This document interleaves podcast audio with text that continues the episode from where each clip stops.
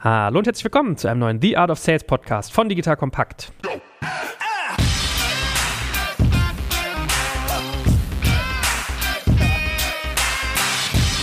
Mein Name ist Joel Kaczmarek und wie immer an meiner Seite der geschätzte und kompetente Salesmacher schlechthin, der gute Gero Decker. Hallo Gero. Hallo, hallo. So, und wir haben uns überlegt, nach so vielen Podcasts, die wir zum Thema B2B-Sales schon gemacht haben, ist ein guter Zeitpunkt, um nochmal zusammenfassend über Pipeline Progression zu reden. Das heißt, in der heutigen Folge machen wir wirklich mal so ein bisschen Satellitenblick nochmal auf den gesamten Sales-Prozess. Wir gehen gar nicht so sehr ins Detail, sondern wir gehen mal die unterschiedlichen Schritte durch. Ich komme in den Genuss, dass ich hier Signavios heiligen Sales-Prozess habe. Liebe Hörer, ich würde euch ihn gerne teilen, aber das ist hier das, äh, die, die Magic, äh, sozusagen, wie sagt man immer? Der Secret Sauce. Secret Sauce, Dankeschön, von äh, Signavio. Die können wir euch jetzt nicht im vollen Bild teilen. Aber wir gehen den Prozess mit euch durch. Es sind acht Schritte, so viel kann ich schon sagen, wo es drei beziehungsweise fünf, wenn man es genau nimmt, aber eigentlich drei Hauptkategorien gibt, wie Leads qualifiziert sein können. Also wir sagen euch zu jeder Phase auch so ein Stück weit, worum geht es dabei und was ist eigentlich das Outcome, der Exit, den man dort anstrebt. So, richtig vorgestellt. Ich habe gelernt, es ist so eure Bibel, ne? was ich hier in den Händen halte. Passt. Aber wir reden nicht nur über Leads, sondern vor allen Dingen über Opportunities. Gut, fangen wir mal an.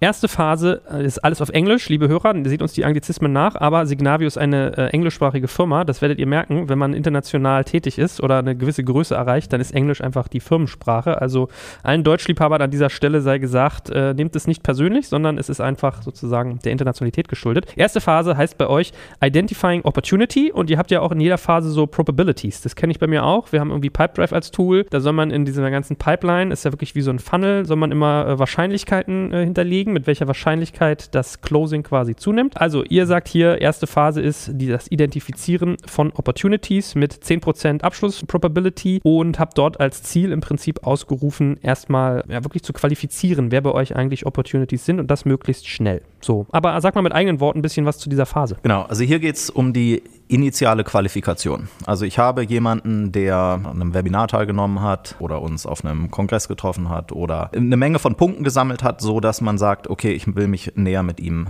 beschäftigen. So und in der Initialqualifikation geht es darum zu verstehen, was ist denn überhaupt sein Problem, was für ein Projekt hat er vor der Nase, was treibt den eigentlich um. Und diese Phase ist dann vorbei, wenn beide, also sowohl wir als auch der Prospect, der Kunde sagen, ja, es macht Sinn, gemeinsam Zeit zu investieren. Und was sind die Ziele dieser Phase? Worauf kommt es an? Was ist wirklich wichtig? Wann wirst du erfolgreich da gewesen? Also das Ziel ist, dass es ein Commitment gibt vom Kunden zu sagen, ja, ich möchte mindestens mal ein, zwei, drei weitere Detailsessions mit dir eingehen. Das klingt für mich spannend.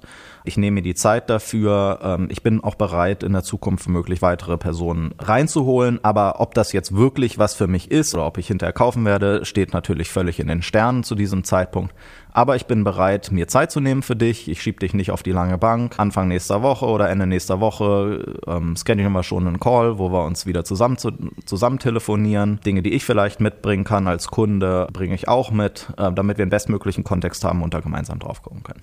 So, und ich hatte ja eingangs gesagt, ihr habt quasi so Forecast-Kategorien, nennt ihr die, derer fünf Stück, also quasi in welcher Phase. Also jetzt muss ich ein bisschen aufpassen mit den Worten, dass man es noch gut versteht, wenn man das Bild nicht vor Augen hat. Also es gibt acht Phasen des Sales-Prozesses und es gibt quasi so einen Kundenstatus. Ne? Wir unterscheiden eigentlich drei Haupt-Pipeline ähm, Status. Latein U-Deklination habe ich mir gemerkt. Oh, wirklich? Nicht Stati? Nein, Status.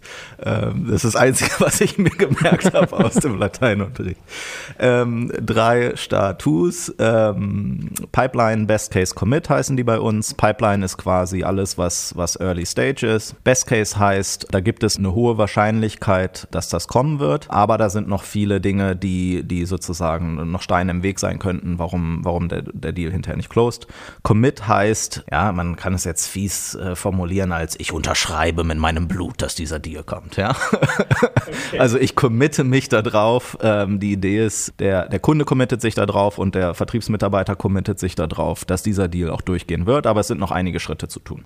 Gut, also es gibt diese Status und weswegen ich meinte, dass es quasi fünf sind. Also in der ersten Phase, wir, von der wir gerade sprechen, die Opportunity zu identifizieren, da ist man noch omitted, also man ist quasi noch abgesprungen. Dann kommen zwei Phasen mit Pipeline, dann Best Case, dann Commit und nach hinten raus Closed. Also eigentlich ist es klar, es sind quasi keine Status, Stati, Status, wenn man äh, omitted oder closed ist, weil dann ist ja quasi das, der Drops schon gelutscht in irgendeiner Richtung. Ja? Ansonsten sind das die drei, die du gesagt hast. Gut, okay, aber zurück zum Thema. Ähm, äh, Opportunity identifizieren und äh, Outcome hast du gesagt. Zweite Phase äh, habt ihr übertitelt mit Discovering Problems, Impacts und Goals mit einer Probability von 25 Prozent. Da bin ich quasi im Status Pipeline gerade. Sprich, eine Ebene weitergeschoben. Man hat also quasi schon äh, einen Interessen gefunden und diskutiert mit dem äh, Probleme und quasi, wie sagst du immer, Pains und Gains, ne? Ist doch, glaube ich, so das. Äh genau.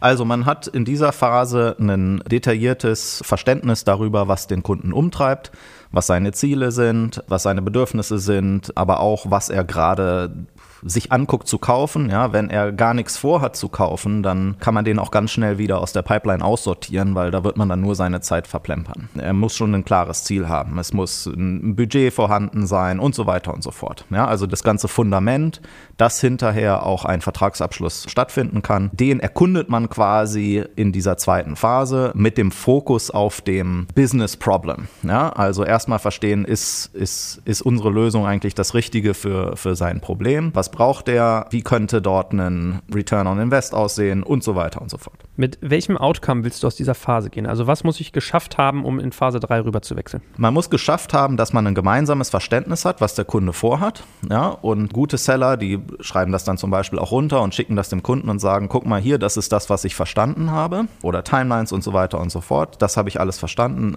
Ist das richtig so? Und schon mal ein grobes Verständnis, wie auch die Lösung aussehen könnte, die man dem Kunden gibt. Gut, die dritte Phase lautet dann Validating Benefits and Values. Abschlusswahrscheinlichkeit 40 Prozent. Ich bin immer noch im Status Pipeline. Also der Name verrät es ja so ein Stück weit. Man versucht eigentlich zu validieren, ob das, was man ihm anbietet, quasi für ihn eine attraktive Lösung ist. Richtig verstanden? Genau. Also wichtig ist, dass ich an, in dieser Phase den Champion, also meinen Hauptansprechpartner, meinen Hauptsupporter überzeugt habe, dass wir die beste Lösung für ihn haben. Das Problem ist natürlich, dass so ein Entscheidungsgremium typischerweise mehr ist als nur eine Person. Also wenn ich den ersten schon überzeugt habe und den wichtigen Ansprechpartner, der zum Beispiel dort eine Evaluierung leitet, das ist schon mal ein wichtiger Schritt. Aber an dieser Stelle habe ich noch nicht das Okay oder noch nicht den, den Buy-in sozusagen von dem gesamten ähm, Entscheidungsgremium. Ja, das kommt erst später. Aber ich habe in dieser Phase, wie gesagt, diese eine Person schon vollends überzeugt und ich habe das Commitment von ihm abgeholt, dass sozusagen alle notwendigen Leute, um die Entscheidung hinterher zu treffen, ab jetzt auch wirklich alle eingebunden werden können. Ja, dass er nicht mehr hinterm Busch hält, sondern dass man jetzt ab jetzt auch gemeinsam an einem Plan arbeitet, wie man auch den Rest der Bande, sage ich mal, überzeugt bekommt. Okay, also Phase 2 war quasi noch Discovery, also entdecken, worum es eigentlich geht, verstehen, nachvollziehen und hier bist du quasi, tut mir leid für die Anglizismen, aber ich glaube, das macht es schon ein bisschen auch deutlich, Confirmation. Also ich bringe quasi mein Produkt, mache ich quasi klar, dass ich da so Solution Fit, sagt ihr, glaube ich, immer, ne? dass man die Lösung ist, die auf die Probleme, die ich vorher identifiziert habe, passe. Genau, genau. Okay. Und Gut, so jetzt, jetzt wird spannend. Jetzt wird spannend. Wie komme ich aus der Pipeline raus in, was wir bei uns nennen, Best Case, Best Case Opportunity. Ja? Pipeline ist nett. Äh, Pipeline kannst du machen, um so Themen dir anzugucken wie Pipeline Coverage. Ja? Also du gehst in ein neues Quartal rein, du willst x Millionen Euro Geschäft generieren und dann hast du historisch gesehen eine Pipeline-Conversion von Faktor X, ja, also nehmen wir mal an 3 zu 1, 4 zu 1, 5 zu 1, was auch immer sozusagen die Konvertierungsrate ist, zwischen dem, was ein Pipeline reingekommen ist und dem, was sozusagen am Ende des Quartals auch umgesetzt wurde. Und das ist so eine, so eine Health Metric, sage ich mal, vor allen Dingen zu Beginn einer, also wenn du jetzt quartalsgetrieben bist, ähm, zu Beginn des Quartals. Best Case wird spannend, du könntest es auch Late Stage Opportunities nennen, Best Case Case und Commit, ähm, weil du dort schon sehr vorangeschrittene Opportunities hast, wo du innerhalb einer Zeit von, sagen wir mal, ja, ein bis drei Monaten auch tatsächlich zu einem Abschluss kommen kannst. Pipeline kann sein, dass es noch weitere ähm, sechs Monate braucht oder neun Monate braucht, bis du zu einem Abschluss kommst, je nachdem, wie lang deine Vertriebszyklen sind. Ähm, Best Case ist die Erwartung ein bis drei Monate, vielleicht vier bis fünf. Äh, länger darf das eigentlich nicht dauern. Also ihr nennt diese Phase Confirming Value with Power und sagt 60% Abschlusswahrscheinlichkeit. Sprich, wenn ich jetzt schon Best Case benannt bin, ist schon über meine, meine Chance schon größer als 50%, dass ich den Abschluss hinkriege. Was muss ich mir da vorstellen? Was genau tut ihr, um euch von Pipeline zu Best Case zu qualifizieren? Gibt es da so typische Maßnahmen? Also der, der wichtigste Schritt ist, dass ich die verbale Bestätigung habe, dass wir der präferierte Anbieter sind. Und zwar nicht nur vom Champion, sondern vom gesamten Entscheidungsgremium. Also hier sind wir quasi komplett durch den Evaluierungsprozess des Kunden schon durchgelaufen und es wurde gesagt, ja, wenn wir uns jetzt bei allen anderen Dingen auch noch einig werden, dann seid ihr es. Ihr seid der hoffentlich mit Abstand präferierte Anbieter für den aktuellen Einkaufsprozess. So, das ist das, das Wichtigste. Auch habe ich schon an dieser Stelle typischerweise so eine Art, ich sag mal, frühe, frühes Approval des Kunden für das Angebot, was man abgegeben hat. Also man weiß schon, dass man kommerziell in the ballpark, ja, dass man sozusagen kommerziell im Zielkorridor liegt.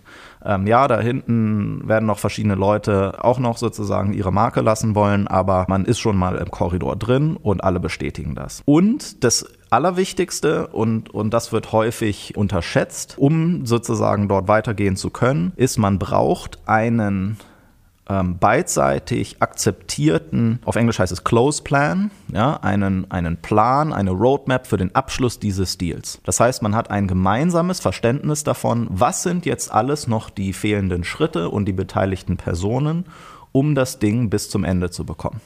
Das heißt, der Kunde muss selber häufig dort losgehen und marschieren und gucken, in welchen Approval-Höhen befinden wir uns hier gerade, wer muss wann auf welchen Knopf drücken, damit hinterher der Deal durchgeht. Und dieser Paper Process kann, wenn du ein, ein kleines Unternehmen hast, kann sein, dass das wenige Tage dauert wenn du äh, große Unternehmen hast, ja, also bei manchen Großbanken dauert allein dieser Paper Process. Also du bist schon ausgesuchter Vendor, du bist dir kommerziell einig und dann dauert es immer noch sechs bis neun Monate, bis der Vertragsabschluss kommt.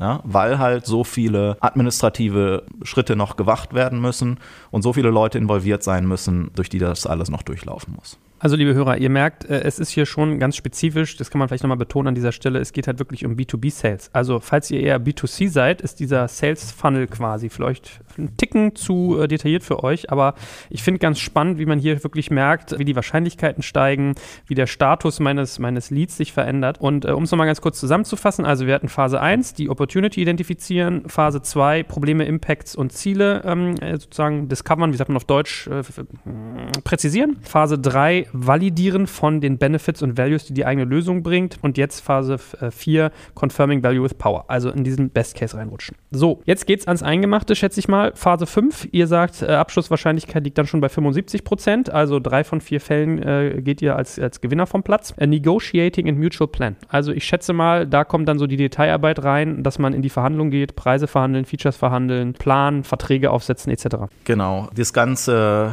Thema Risk Assessment, ja, also manche Firmen verlangen, dass man als, als Lieferant nochmal durchleuchtet wird. Bin ich überhaupt kreditwürdig? Ähm, ist das ein solides Business? Security Assessment, das Produkt, was ich dort einkaufe, passt das überhaupt in, ja, erfüllt das alle die Standards, die man haben will? Und dann das ganze Thema Vertragsgestaltung. Ja, es ist natürlich ein Idealfall, dass ich dort mit meinen Terms and Conditions ankomme und der Kunde unterschreibt das einfach so. Das ist bei kleinen Unternehmen häufig der Fall, aber ähm, bei größeren Deals und größeren Unternehmen ähm, ist in den meisten Fällen noch eine Anpassung der Vertragswerke notwendig. Ja, das heißt, dort kommen dann auch andere Kollegen noch mit ins Spiel, die dann in, dort involviert sein müssen, um das Vertragswerk sozusagen ähm, auf die Strecke zu legen. Und die Wahrscheinlichkeit, wie gesagt, im ersten Commit-Schritt ist nur 75 Prozent, weil halt auch tatsächlich noch viel schiefgehen kann. Es kann auch sein, dass dein Kunde, dein Champion, auch nicht alles verstanden hat, wie die interne Entscheidungsfindung vonstatten geht oder wo womöglich noch Bruchstellen sind, wo das Ganze noch baden gehen kann. Ja, also hier ist man in der Phase, wo eigentlich kommerziell und fachlich alle wollen, aber es an Regularien, Hürden, selbst auferlegten Prozessschritten beim Kunden es noch scheitern kann. Gut, wir sind hier auch schon in dem Status committed. Also, um es nochmal ein bisschen im Überblick zu präzisieren, am Anfang, wenn ich in Phase 1 bin und die Opportunity identifiziere, ist der omitted, also noch nicht gewonnen. Das, nee, also das heißt einfach, er, er taucht im Forecast noch nicht auf. Ja?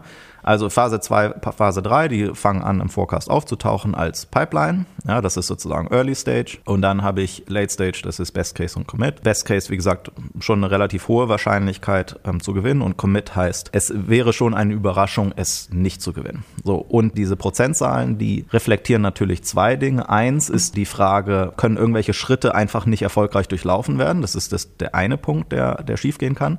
Der andere Punkt ist auch einfach der Faktor Zeit. Zeit spielt immer gegen dich in Vertriebsprozessen. Ja, wir erinnern uns jetzt an das Thema Corona.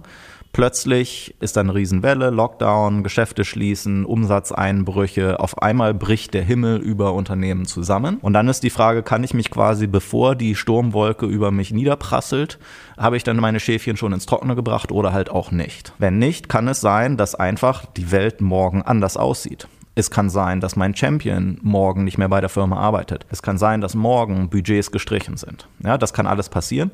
Das heißt, es einfach allein der Faktor Zeit kann dazu führen, dass man nicht zum Abschluss kommt. Gut, und die äh, adressierten oder die anvisierten, sag ich mal, Outcomes und Ziele dieser Phase 5 haben wir jetzt, glaube ich, ne? Sind im Prinzip also die ganzen Docs quasi auf die Straße. Genau, ich habe ich hab funktional alles abgesprochen, technisch bin ich komplett durch und ich habe auch meine, meine kommerziellen ähm, Verhandlungen habe ich schon komplett abgeschlossen. Ja, also man hat quasi ein kommerziell unterschriftsfähiges Dokument schon zur Verfügung. Das Vertragswerk kann sein, da, da wird häufig bis zum letzten Moment noch, äh, noch Anpassung gemacht. So, und jetzt ist eure sechste Phase übertitelt mit Finalizing Closure, 90% Probability, die abzuschließen, immer noch Commit-Phase. Was genau ist der Unterschied zu Phase 5? Also warum habt ihr das nochmal als separate Phase äh, aufgeführt? Also hier ist sozusagen alles klar und alles eigentlich schon in trockenen Tüchern. Intern wurde schon die, die Bestellung ausgelöst, ja, aber wenn intern sozusagen die Bestellung ausgelöst ist, heißt das noch lange nicht, dass sie bei dir angekommen ist. Ja, weil es kann sein, dass da noch verschiedenste Leute ähm, noch, noch ihren Hermann drunter setzen müssen. Ja, also manchmal ist man echt verwundert, wie viele Unterschriften auf so ein Ding noch drauf müssen. Und obwohl alle angenommen haben, dass es alles in, in trockenen Tüchern kommt, doch noch irgendein Steering Committee von links und rechts um die Ecke und sagt, nee, aber jetzt doch nicht mehr. Also das kann passieren. Das heißt, also obwohl ich in dieser Phase sozusagen mitten im Commit drin stehe, auf 90 Prozent stehe, ähm, äh, kann es immer noch sein, dass irgendwas im Äther sozusagen schief geht. Gut. Ich meine, Outcome, was man hier ansteuert, hast du, glaube ich, gerade schon gesagt. Also alle Dokumente unterschreiben, Purchase Order äh, äh sozusagen finalisieren etc. So, und jetzt hast du eine Phase 7, die ist übertitelt mit dem äh, Stichwort Pending. Also Pending ist ja eigentlich so, äh, es ist in der Warteschleife. Und gerade hast du ja gesagt, äh, Zeit spielt gegen dich. Was hat es mit dieser Phase auf sich? So, Pending, da geht es darum, dass sozusagen sobald du die Bestellung vom Kunden bekommen hast, kann es sein, dass die Bestellung noch nicht vernünftig ist, noch nicht in der richtigen Form ist. Beispiel. Du hast eigentlich die ganze Zeit drüber geredet, über deine Terms and Conditions, ja, und äh, hast da auch Anpassungen zum Beispiel reingemacht.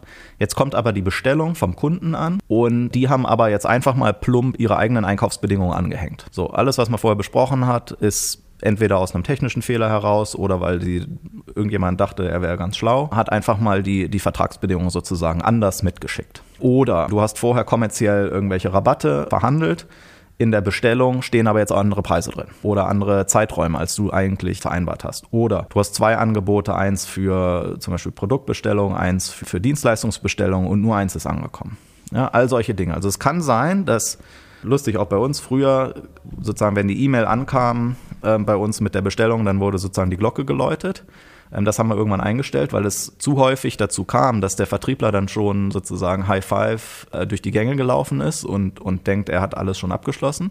Aber hinterher hat sich herausgestellt, wir können das Angebot so gar nicht annehmen. Das heißt, es gibt, Pending heißt vor allen Dingen, es gibt eine interne Review- und Approval-Schleife wo geguckt wird, sind die Bestelldokumente, die dort angekommen sind, eigentlich auch so wie vereinbart und erwartet? Oder müssen wir nochmal zum Kunden zurücklaufen und dort Anpassungen verlangen? Ja, und, und das Wichtige ist, also diese Phase dauert typischerweise, ist relativ kurz. Ja, also wenn was schiefgelaufen ist, dann, dann verzögert sich das Ganze typischerweise nochmal so um zwei, drei, vier Tage. Aber diese zwei, drei, vier Tage können dir natürlich massiv wehtun. Wieder vor allen Dingen, wenn du, nehmen wir mal an, quartalsgesteuert arbeitest und du kriegst dann erst am, am vorletzten Tag des Quartals die Bestellung rein und die ist dann falsch, dann geht das Gerenner aber richtig los. Ja, dass, du dann, dass du alles noch sozusagen vor Quartalsende richtig eingesammelt hast, sodass du es auch vernünftig ähm, bei dir verbuchen kannst und die Bestellung annehmen kannst. Okay, und Outcomes, äh, ich, ich kann es quasi vorlesen. Also wenn es sauber ist, geht es in die achte Phase, die dann heißt closed, gewonnen. Und wenn nicht, geht es quasi nochmal zurück in Phase 6. Also dann geht das Finalizing der, des Closures, ach, diese schönen Anglizismen, äh, geht sozusagen nochmal von vorn los, dass man da nochmal alles glatt zieht. Achte Phase, äh, also klar, da sind es 100%, bei Phase 7, by the way, 95. Da steht eigentlich nur ein Satz noch drin, äh, make customer happy. Also das ist im Prinzip, was wir im letzten Podcast angerissen hatten, mit äh, Kunden zu äh, Werbetreibenden zu machen quasi oder zu Advokaten. Da geht es quasi schon in Richtung äh, Customer Success Management, lerne ich. Genau, genau. Jetzt gibt es eine interessante Sache oder vielleicht sogar zwei. Also vielleicht mal so von der Bezeichnung her. Ihr Ihr habt so eine strichlierte, gepunktete Linie rund um die Phasen 7 und 8, also Pending und äh, Closed, die, wo ihr sagt Sales Ops. Also ihr sprecht erst in den letzten beiden Phasen quasi von einer Sales Opportunity und vorher sind das alles nur Prospects. Das hatte ich jetzt ähm, verwirrt. Eine Opportunity ist es sozusagen von Anfang an. Ja? Eine, über eine Sales Opportunity reden wir die ganze Zeit. Sales Operations ist ein Team, ähm, was für das ganze Thema Revenue Recognition zum Beispiel und Annahme von Bestellungen zuständig ist, weil wenn so eine Bestellung reinkommt, dann muss es in den Vertragsbestand eingegliedert werden. Es müssen tausend Dinge ausgelöst werden, dass Support losläuft und das Produkt aktiviert oder Professional Services losläuft und die Leute auf die Straße schickt. Oder auch, dass der Deal einem Vertriebler gut geschrieben wird und in seine Provision reinläuft und so weiter und so fort. Ja, dafür haben wir einfach ein eigenes Team, das nennt sich Sales Operations. Okay, war dumm, merke ich selber. Ops, einmal Ops mit einem P, das ist Sales Operations und Ops mit zwei P ist die ah. Sales Opportunity. Ah, siehst du? Danke.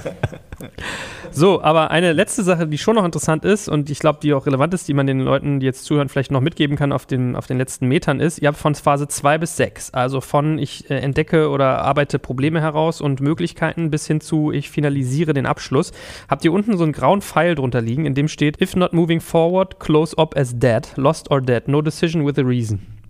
Was hat es damit auf sich? Genau, du hast pro Phase quasi so eine Art Timeout, ähm, dass wenn die Opportunity innerhalb einer gewissen Zeit einfach nicht weiterläuft und da auch jetzt kein riesiger Grund dafür ist oder riesige Aktivität ist, zum Beispiel dass die Opportunity plötzlich doppelt so groß geworden ist und deswegen dauert es jetzt länger, ja, dann kann man das noch länger drin bleiben.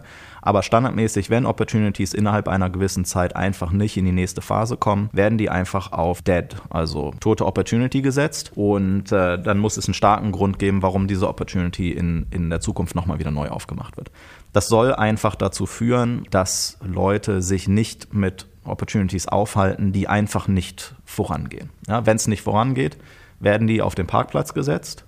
Klar, die, man kann Dinge immer wieder reaktivieren, wenn, wenn signifikante Bewegungen auf Kundenseite passieren. Ähm, aber ähm, wie gesagt, Zeit spielt immer gegen einen und jeder im Vertriebsteam, der kann sich immer nur auf ja, x Dinge gleichzeitig konzentrieren. Wenn du dort zu viele Dinge in der Mache hast, kannst du dich nicht auf die wichtigen, vielversprechenden konzentrieren. Deswegen, man muss ganz konsequent aussortieren die Dinge, die einfach nicht kommen.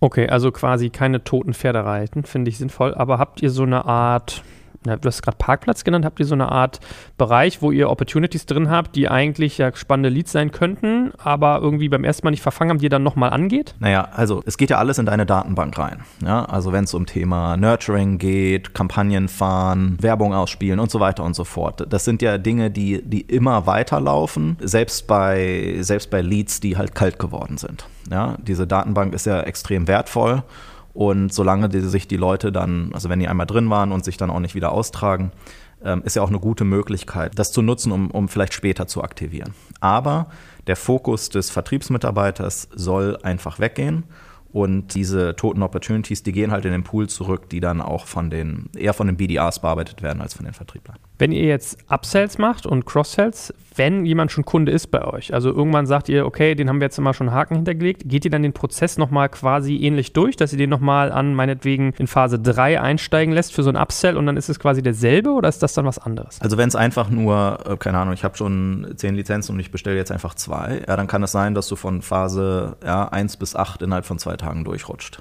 Ähm, das kann sein. Wenn du aber einen, nehmen wir mal an, du hast einen Upsell, wo du deinen Footprint um Faktor 3 oder 4 oder 10 oder so beim Kunden vergrößerst, dann fühlt sich das an wie eine vollständige Opportunity, die du genauso bearbeiten musst, wie, wie als wenn es ein Neukunde wäre. Weil sehr wahrscheinlich ähm, neue Abteilungen eingebunden sind, weil du auf einmal in deinen Approval-Höhen, ja, vorher hast du, war das für einen sehr schmalen Taler und jetzt ist es signifikantes Geld ähm, und dadurch nimmt das ganz andere Wege. Ja? Oder auf einmal bist du, bist du bei ganz anderen Entscheidungsträgern auf dem Tisch. Ähm, deswegen, man läuft den Prozess komplett durch, selbst bei, ähm, auch bei signifikanten Upsells und Cross-Sells. Sehr schön. Liebe Hörer, in unter 30 Minuten hat Gero euch quasi gerade komplett erklärt, wie man irgendwie einen Sales-Prozess en Detail durchzieht. Vielen Dank dafür, lieber Gero. Ich hoffe, ihr konntet alle viel mitnehmen und äh, wir halten es mal kurz heute. Hä? Ja, ist auch nicht schlecht. Ja, kann man machen. Wir beiden. Aber du bist ja, ja die Laberpacke. Ich bin ja nur Stichwortgeber. So Plaudertäschchen hier. Gut, vielen Dank dir. Sehr schön und bis zum nächsten Mal. Ciao, ciao.